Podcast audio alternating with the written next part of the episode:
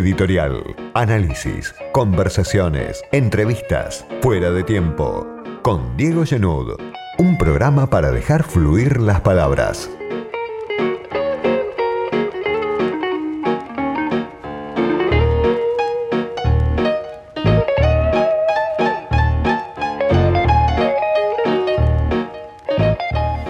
Los datos de hace unos días nada más, datos oficiales de la actividad en el mercado de la construcción, bueno, muestran, confirman una caída muy, muy profunda del 75,6% de la caída interanual, datos de abril del mercado de la construcción, y es una disminución de 40% respecto a igual periodo de 2019. Son datos de abril. Por otro lado, tenemos datos del índice Construya, que es un indicador que toman como referencia en el sector muchas veces, datos de mayo en este caso, una foto un poquito más próxima a lo que está pasando ahora, y dice que aumentó la venta de insumos para la construcción un 183% en relación a abril. Cayó además la venta de insumos son 34%, pero es una mejora con respecto al mes de abril donde había caído 74%. O sea que cae menos la venta de insumos para la construcción según este índice. Bueno, para preguntar sobre esto, sobre lo que está pasando en este momento en la construcción, en la obra pública, estamos en comunicación con alguien que conoce muy bien esa realidad, es el ministro de Obras Públicas de la Nación, Gabriel Catopodis. Gabriel, ¿cómo estás? Buenas tardes. Diego Genú. ¿Qué tal, Diego? ¿Cómo estás? Buenas tardes. Bien, bueno, primero preguntarte un poquito esto, ¿no? Tenemos los datos oficiales de abril, tenemos datos como este indicador que yo mencionaba, que suele ser tomado en cuenta por el sector, con una foto no tan grave, si bien los números obviamente son malos. ¿Dónde estamos parados? ¿Qué nos podés decir vos en este momento en materia de construcción, en materia de obra pública? ¿Qué están mostrando los datos que están viendo ustedes en el gobierno? Bueno, está claro que, que había y veníamos de una, de una recesión importante y que el sector de la construcción, Diego, era uno de los sectores más golpeados en los últimos tres años, que viene en caída permanente desde fines del 2017 y que en ese marco además eh, la pandemia y el COVID-19 vino a agravar esa situación, una situación que venimos conversando con la Cámara de la Construcción, con la UOCRA, estuve reunido esta semana con ellos, lo hago casi semanalmente, donde vamos revisando eh, un poco esos datos y fundamentalmente de qué manera podemos generar condiciones para, ir reactivando la obra pública, ¿no? Y está claro que, que allí se trata de, de poner en marcha la infraestructura, la obra pública, los proyectos que están eh, licitados y que se estaban ejecutando, que quedaron paralizados en el marco de la emergencia, pero también está claro y hay una preocupación de, todos los actores para, cuidar la salud de los trabajadores, para, garantizar un cumplimiento muy estricto de los protocolos y bueno, y empezar a recuperar progresivamente los niveles de ocupación, de ocupación del sector de la construcción. Hoy se calcula que el sector de la construcción tiene 350 mil trabajadores eh, activos, supo tener arriba de 500 mil en las mejores, mejores épocas antes del 2015 y la realidad es que tenemos que, que pensar de qué manera poder eh, poner en marcha este tipo de proyectos, entendiendo además que la construcción genera empleo de manera directa, genera empleo de manera directa y moviliza buena parte de la cadena de valor, ¿no? de todo lo que está vinculado a una obra pública o una obra privada.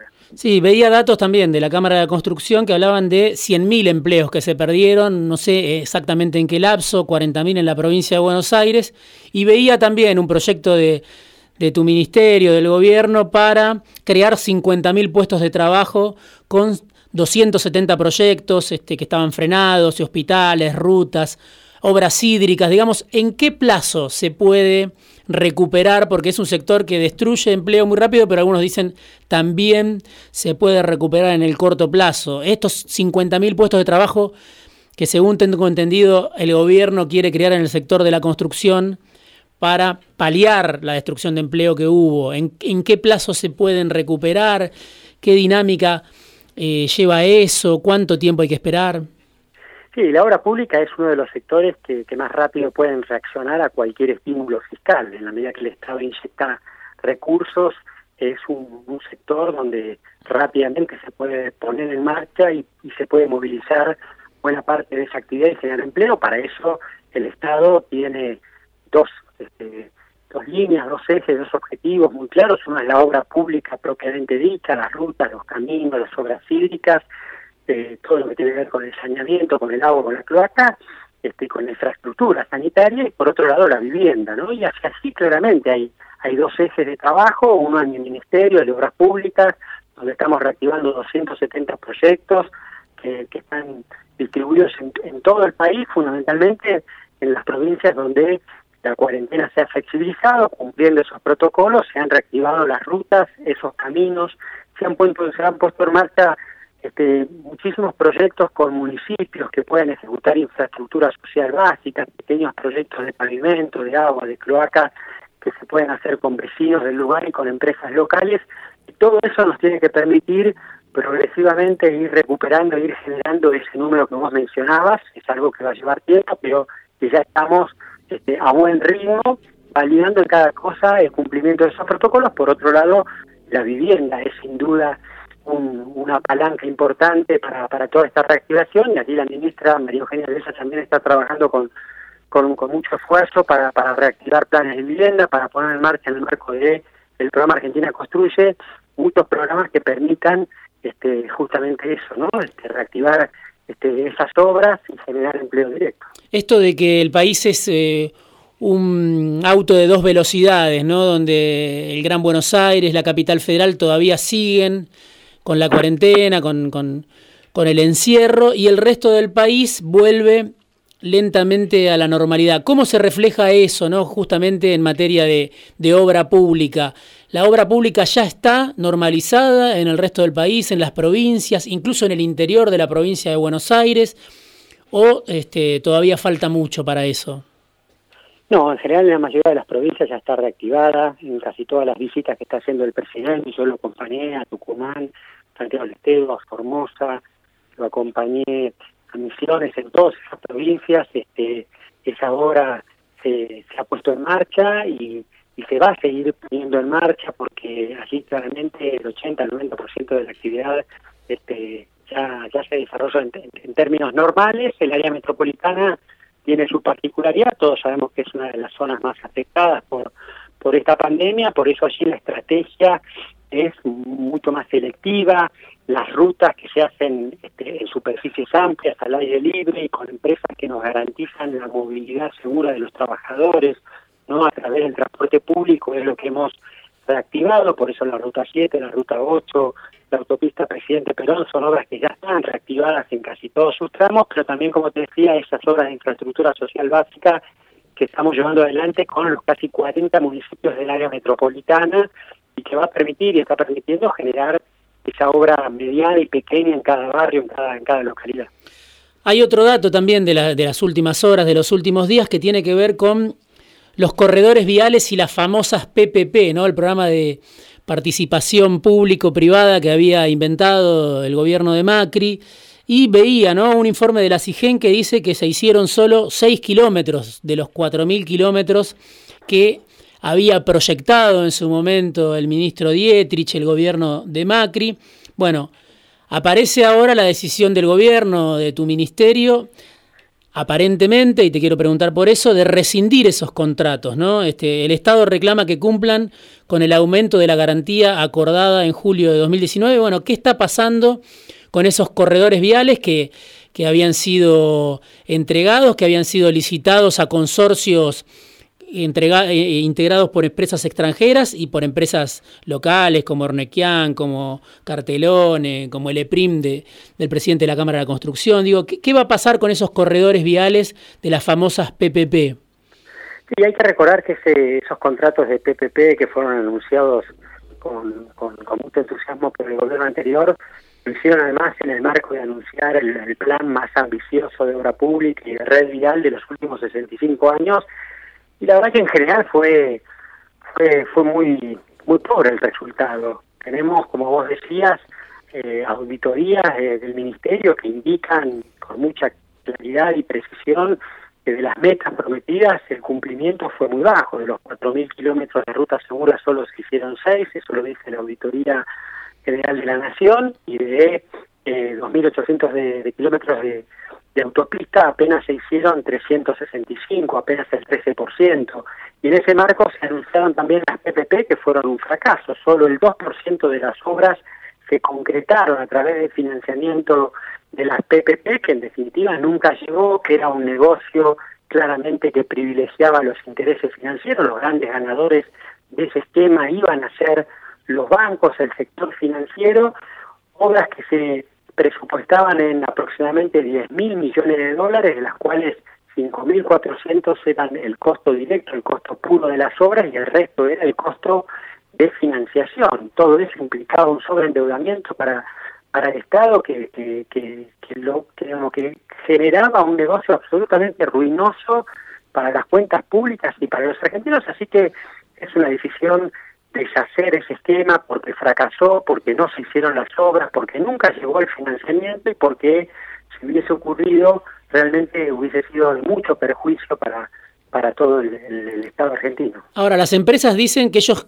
eh, pusieron 567 millones de dólares, según leía, en concepto de adelanto de garantía o parte de la garantía y que quieren recuperar esa plata. Eh, ¿Qué va a pasar con eso? ¿no? Porque al mismo tiempo que el Estado reclama por la garantía que no pusieron, las empresas dicen nosotros pusimos este monto, ¿no? 560 millones de dólares.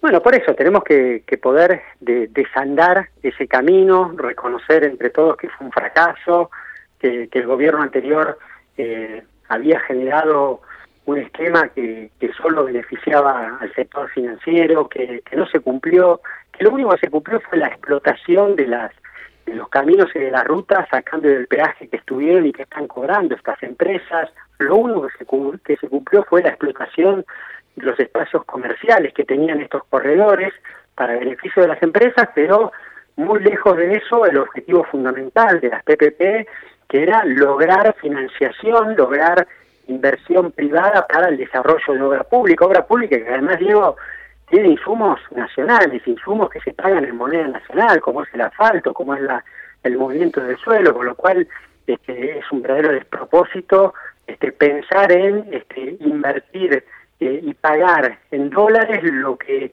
eh, tenemos que, poder garantizar y ejecutar con moneda nacional. Bueno, todo eso, más la intermediación de los bancos, más las comisiones, más el costo de, del financiamiento, es lo que tenemos que, que, que poder que poder parar, que poder frenar, que poder desandar y, y que eso va a llevar, por supuesto, a, una a un, a, una, a un nivel de, de, de diálogo con, con, con, todos los sectores, con todas las empresas. Para, ¿Hay una reunión prevista para eso?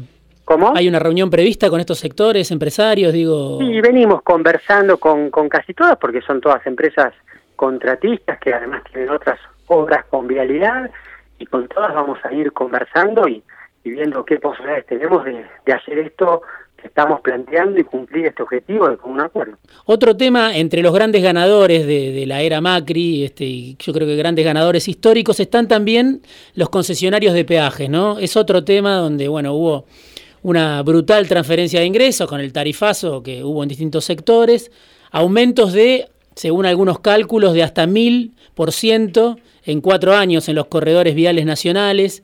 Y en su momento, cuando asumió el gobierno, se dijo que iba a haber una auditoría, este, que el Estado les pagaba 4 mil millones de pesos, además de que no hacían las obras. Bueno, ¿qué pasa con el sector de los peajes? ¿Se va a rediscutir? ¿Están los resultados de esa auditoría? ¿Qué va a pasar?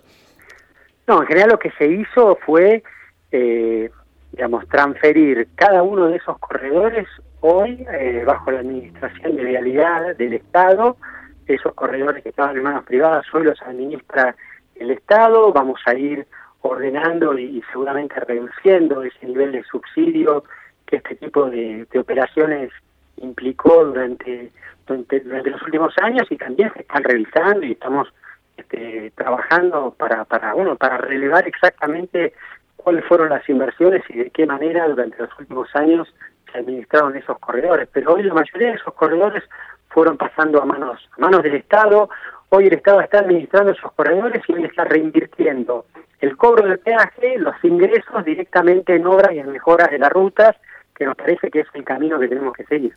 El otro día leía un reportaje a Ricardo Lasca, que es eh, del Comité de Defensa del Usuario Vial, y él hablaba, bueno, obviamente muy crítico de, las concesiones de peajes, decía que los usuarios son rehenes sin derecho a nada, que hay un impuesto al tránsito, y además mencionaba algo que eh, yo por lo menos no tenía claro, no hay un camino alternativo libre de pago y además esto, ¿no? De que las obras se hacen con fondos del Estado.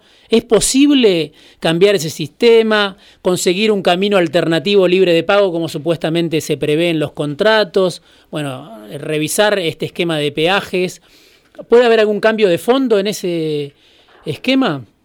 Sí, toda la política de concesiones de rutas y de peajes es algo que vamos que vamos revisando. Sin ir más lejos te comentaba lo que habíamos hecho con estos corredores de seis este, rutas en la Argentina que ya pasaron a manos a manos del Estado, pero también eh, las concesiones de las PPP, que probablemente si, si desarmamos ese ese negocio, por supuesto que son concesiones que va a haber que, que, o, pasar a manos del Estado, es algo que todavía no, por supuesto no está resuelto porque hoy están todavía en el marco del contrato de las PPP, pero en definitiva, eh, tomando un poco tu, tu pregunta, es es una política general que ya estamos definiendo de cómo vamos a administrar todos estos corredores, corrigiendo muchas de estas cosas que vos mencionabas, ¿no? De concesiones que no, no realizan las obras, de, de, contratistas que, que no cumplen con este, los cronogramas de inversiones, de subsidios que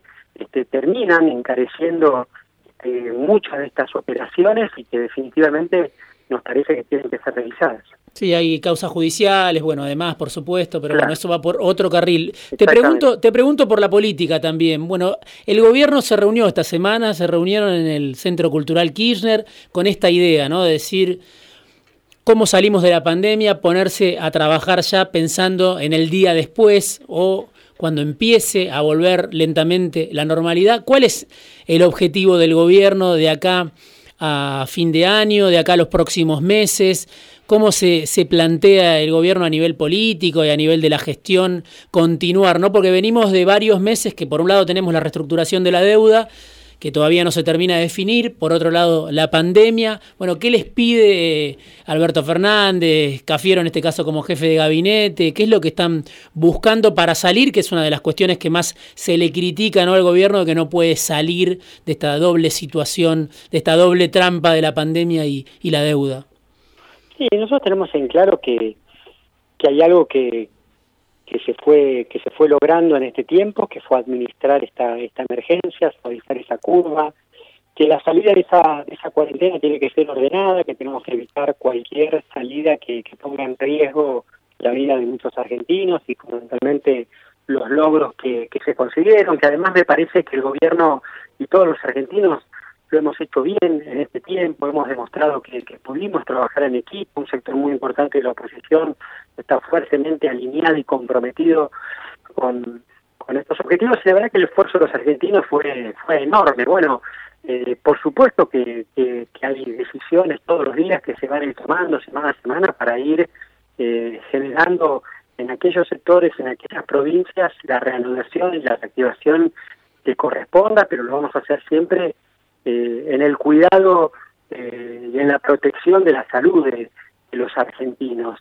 Eh, hay, por supuesto, una agenda de trabajo que tiene que ver con poner en marcha la economía, con reactivar, reactivar el, empleo.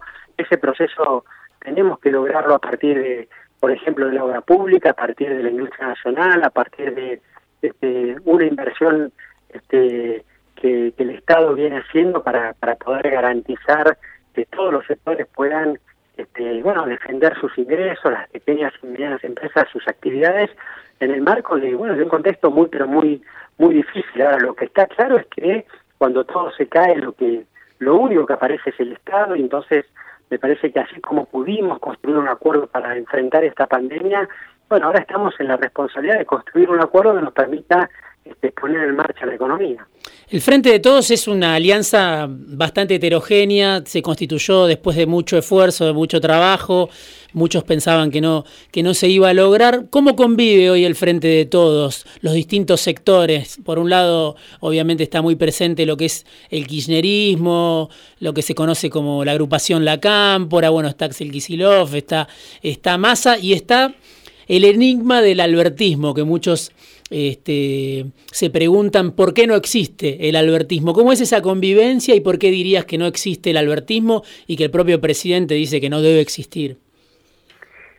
Bueno, me parece que hay, que hay una unidad electoral que fue la que logró el resultado aquel 27 de octubre, que hoy se expresa en el gobierno. Esa unidad es la que claramente va, va llevando adelante los, los destinos los destinos de este país. Esa unidad tiene una síntesis la persona de Alberto, la persona de Cristina, que son de alguna manera quienes este, representan en buena medida todo lo bueno que nosotros creemos tenemos que desarrollar en, nuestro país. Y por supuesto que, que, ha sido siempre el desafío nuestro seguir ampliando, seguir sumando, eh, que esa diversidad de la que vos mencionabas no es un no es un problema, no es un riesgo, tiene que ser un activo y es un activo que se expresa en el gabinete con con, con, historias y con recorridos muy diversos de los ministros y de todos los sectores que, integran el, el, frente de todos y que, tenemos el, gran desafío de, poner en marcha la Argentina, de, de, entender que, que, la grieta nunca ha resuelto los problemas de nuestro país y que definitivamente eh, eh, es la política y es el Estado quienes tienen que liderar eh, las decisiones que queremos tomar para, para, que la Argentina vuelva vuelva al sendero del desarrollo. Y la verdad que, que en general nosotros vemos que, que, Alberto se ha fortalecido, que el gobierno se ha fortalecido, que hay que hay una voluntad y una vocación de todos los sectores para, para trabajar